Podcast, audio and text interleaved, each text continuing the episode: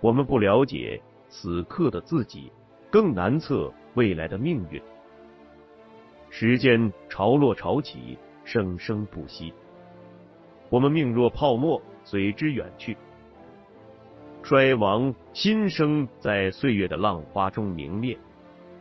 纵然是帝国兴替，也将如波涛般成为往事。作者摘译自拜伦《唐璜》。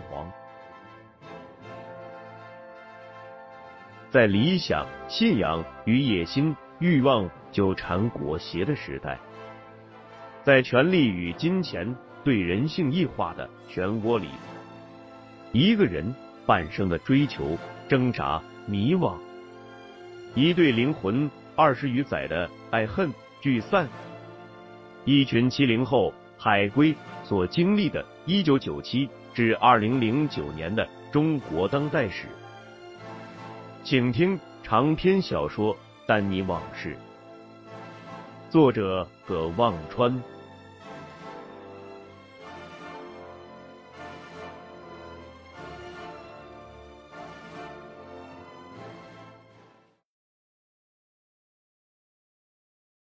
自从有了第一个野儿子张大贵，就很少再回到林丘去看自己的头生儿子了。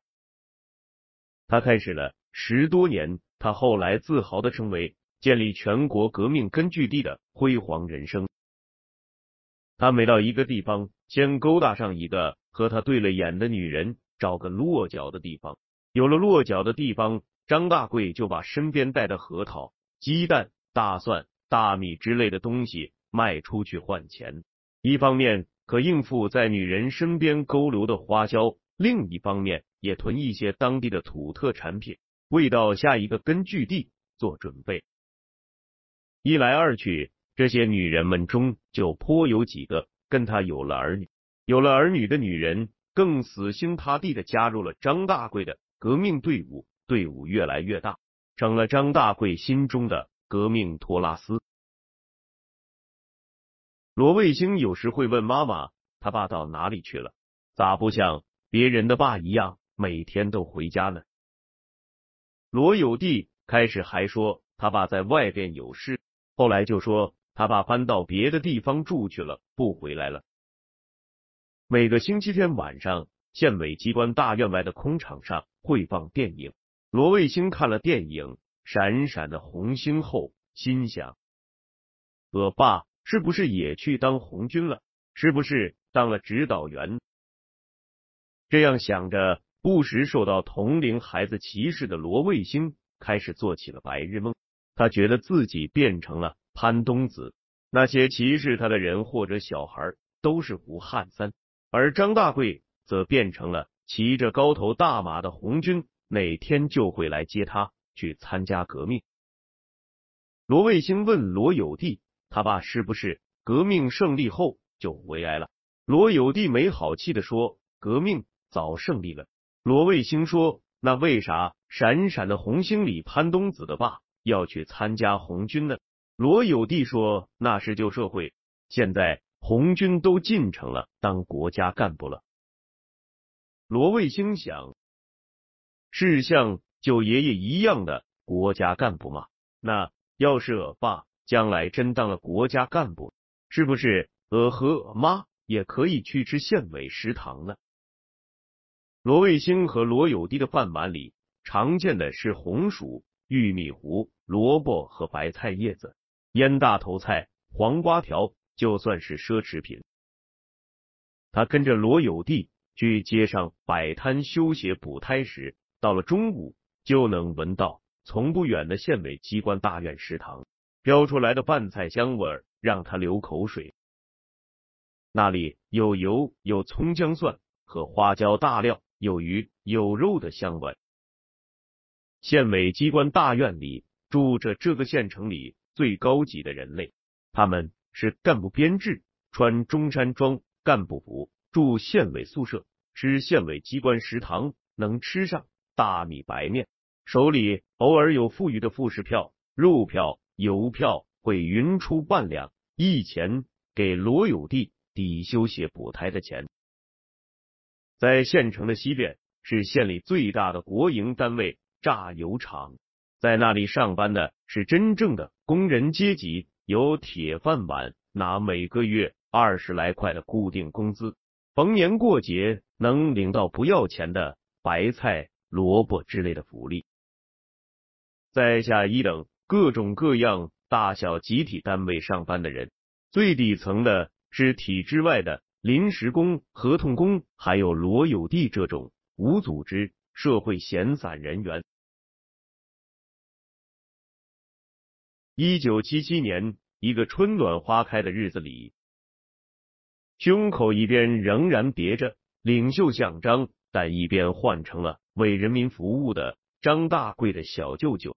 推着自行车路过罗有弟的摊子，粉碎四人帮后，他坐不上吉普车了。他看到正在埋头干活的罗有弟，看到正嘻嘻哈哈蹲在地上拿着根轮条戳一只死蚂蚱的罗卫星，这位舅爷爷头顶上阳光普照，想起了死去多年的姐姐，电光火石般的动了恻隐之心。舅爷爷对罗有弟说：“呃，我看你整日这么着，也不是个啥正经营生。我那个姐，哦，就是卫星他奶，原来在县榨油厂上班。我去跟他们厂长说一下，给你安排个正式工作吧。就算顶他奶的班，卫星也该上小学了。”刚要走，想了想，回头又说。办这事不能白求人了，得给厂长送点东西。你寻思一下，两瓶好酒，两条大前门，过两天我来取。罗卫星口中唱道：“叛徒林彪、孔老二都是坏东西。”九爷爷看看他，再看看罗有弟，说：“我跟你说话，你听见没有？”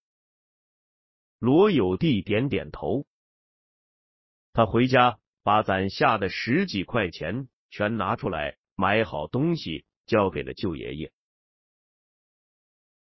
就这样，罗有弟成了县国营榨油厂的正式职工，从此不再摆摊修鞋、补车胎了。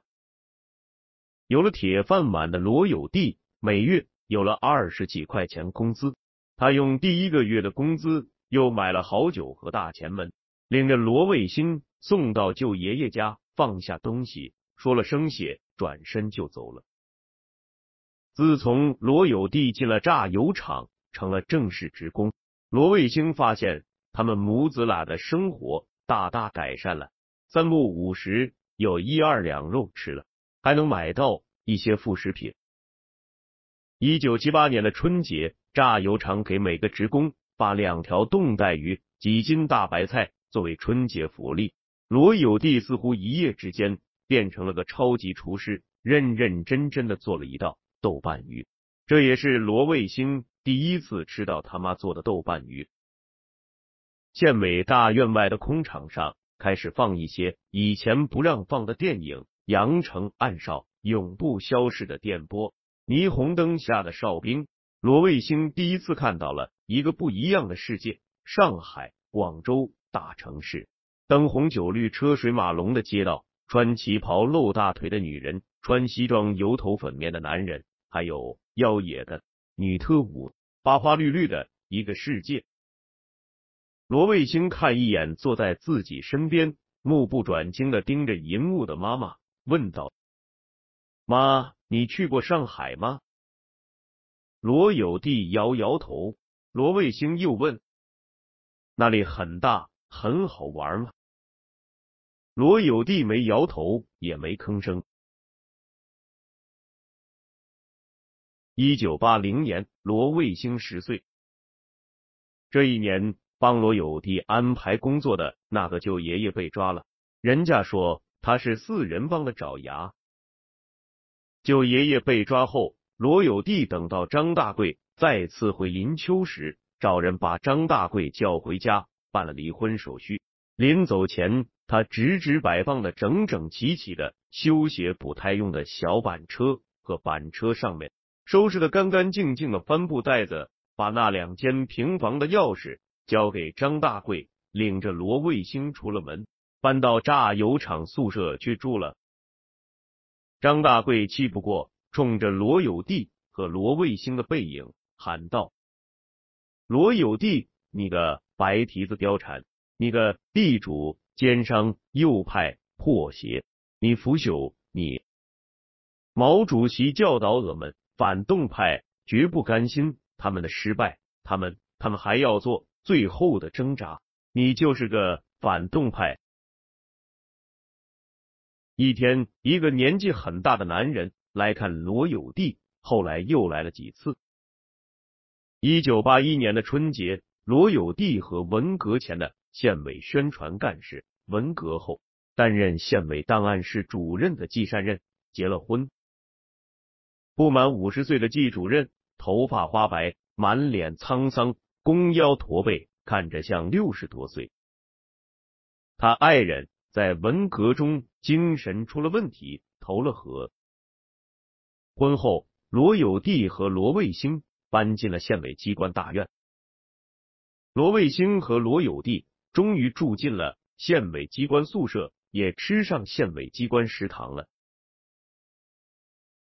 季主任既不操心罗卫星这个拖油瓶后儿子的学习，也不操心他的生活，只希望他不要惹事。三十八岁的罗有弟心里早没了爱情，想的全是儿子的将来，要让儿子当上国家干部。眼看罗卫星要上中学了，罗有弟琢磨，罗卫星要想当国家干部，只有两条路：一是当兵提干，一是考大学。去当兵，罗有弟不愿意，他认为好铁不打钉，好男不当兵。当时国家已恢复高考好几年了，知识分子越来越吃香。罗有弟觉得像罗卫星这娃考大学是唯一的出路。不过县里中学一年能考上大学的，一个巴掌可以数完，都是县机关和公社领导的娃。人家条件好，考不上本科，走走关系也能上个大专。罗有弟认为。自己的儿子想通过上县中学考大学，那是白日做梦。季主任慷慨大方的告诉罗有弟，他已为这个拖油瓶的后儿子做了打算，将来上技校，到榨油厂顶罗有弟的班。罗有弟想，难道要儿子像自己一样在这县城里过一辈子？季主任的一个堂叔在省城中州市的一个重点中学工作，虽然只是个锅炉工，监看大门的，但据说老头抗战时就参加了革命，当了八路。虽说没权力，但有资历。文革后还领上了十四级干部，每月一百二十块钱的工资。罗有弟对季主任说：“我家卫星娃聪明，又肯下功夫。”努把力，将来肯定能上大学。你看能不能托三爸他老人家，让罗卫星到省城里去读中学？季主任很不以为然，可为了自己的爱情和尽快打发掉这个拖油瓶的儿子，写了封信给他的堂叔。过了个把月，季主任对罗有弟说：“三爸来信了，可以让卫星娃去借读，住他那里。”你看咋样？那你每月给三爸十五块钱算娃的生活费。还有三爸说要给学校领导送些东西，还不能太轻了，你看咋办？过了几天，罗有弟坐着长途车去了一趟省城，把父母留下的又没被张大贵骗走抢走的唯一一件遗物——一枚足金戒指。送到那个三爸手里。一九八二年到了开学的日子，天还没亮，罗有弟就扛着一大一小两个包袱，领着罗卫星坐上长途汽车，翻过芒手山脉，去两百公里外的中州市。这是罗卫星第一次走出这座大山。夏末秋初，长途车循着山间公路行驶，山道旁稻田挂满丰收的希望，林间树下长满野菊花，芒首山上满山野核桃树挂着金黄的叶子和果实，山溪清澈见底。罗卫星眼睛看着车窗外，却没心思看山景，忐忑不安的想着山外的中州市是个啥样子。林秋县有他熟悉的街道，有这个世界上最爱他的妈，可是也有旁人的白眼、奚落和当面的辱骂，甚至欺侮。山外的中州是大城市，是河川省最大的城市，那里等着他的是什么呢？罗卫星管技主任的三爸叫三爷爷，三爷爷名叫季青山。一九八二年时已六十岁了，还没退休。人都说季青山这人脾气又怪又倔。他复员转业后，本来在中州市公安局当干部，不知因何得罪了领导，没干几年，被发配到这所中学来烧锅炉看大门。他以前带过的兵，复员转业后，有些都当上了局长、处长、科长，他还在这儿。烧锅炉、看大门。文革后，这老汉又莫名其妙的被落实政策，领上了跟校长一样高的十自己工资，可他还是坚持在这儿烧锅炉、看大门。学校领导对他又怕又厌，给他靠学校锅炉房边的一处里外两间的平房住。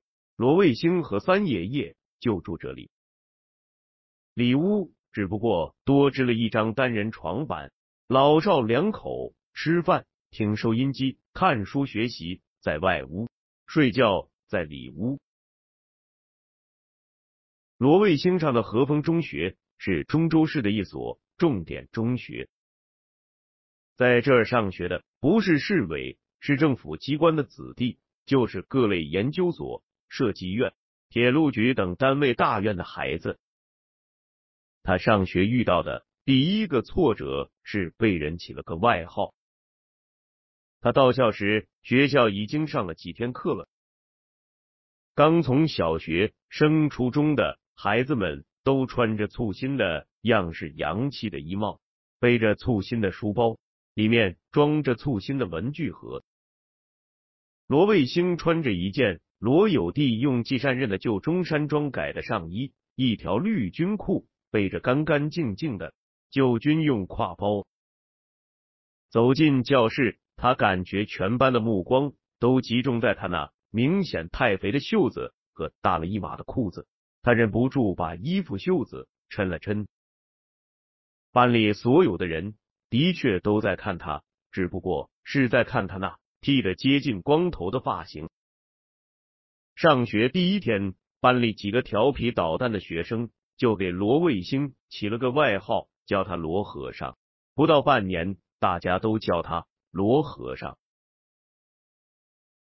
罗卫星上中学遇到的第二个挫折是，没女同学愿意跟他同桌。第一个女同桌跟他坐了两天，给老师打报告。报告老师，我要换座位。罗卫星不讲五讲四美。不讲卫生，身上有味。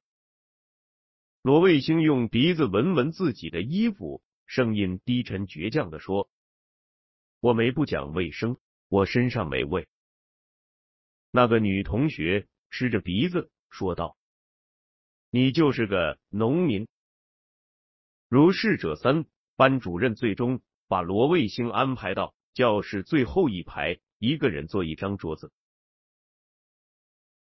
罗卫星明白，这里不会有人再叫他没爸的野老瓜，骂他妈是破鞋。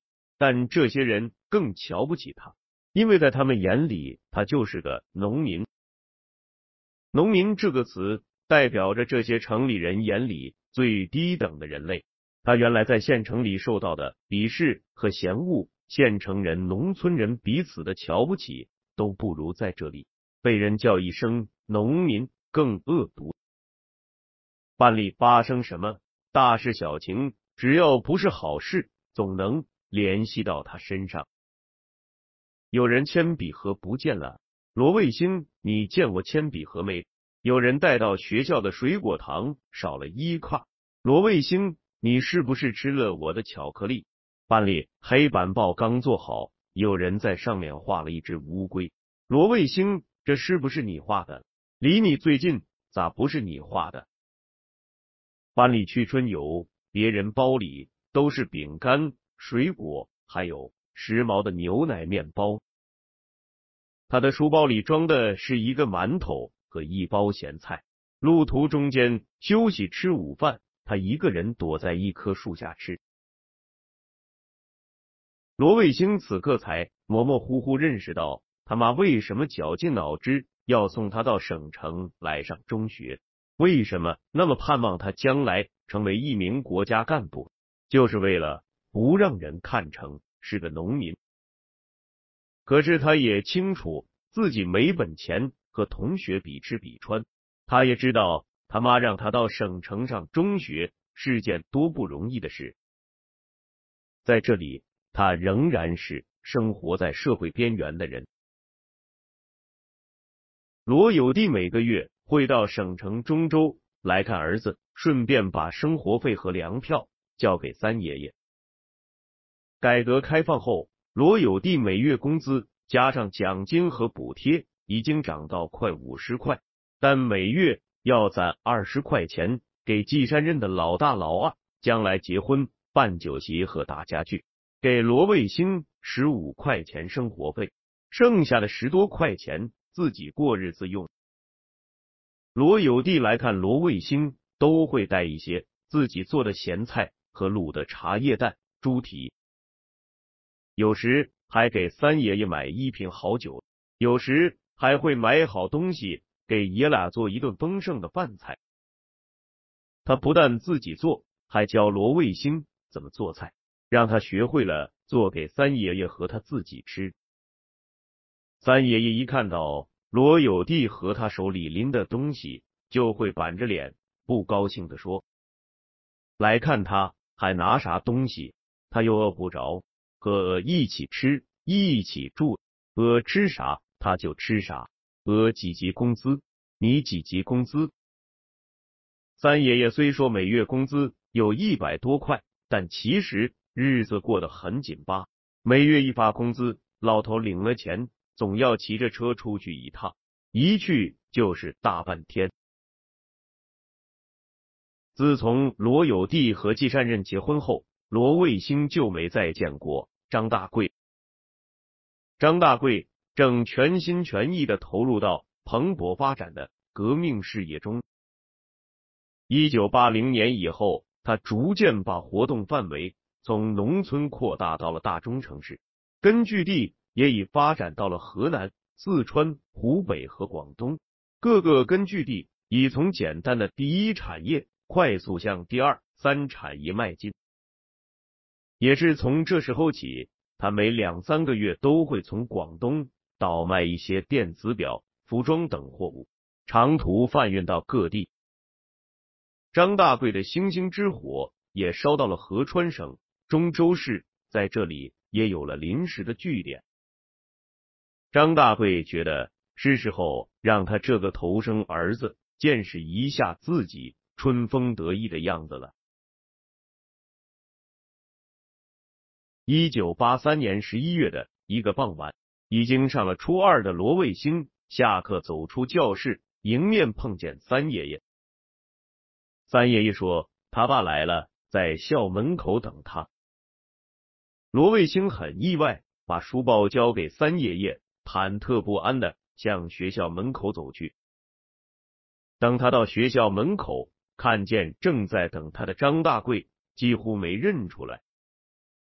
三年多不见，张大贵已经变得。衣冠楚楚，脸上架着一副硕大的蛤蟆镜，上身穿一件崭新的白西装，里面是雪白的衬衫，打着条红条纹的领带，下边穿着条几乎拖到地上的牛仔喇叭裤，脚上是一双三接头的黑皮鞋，手里拎着个崭新的旅行包。张大贵的脸上浮现着自豪的幸福，走上前一把抱住罗卫星就亲，然后说道：“娃呀，让你爸想死你了，想爸不？”罗卫星皱了皱眉，张大贵的这种亲密举动对罗卫星而言很陌生，而且让他不知所措。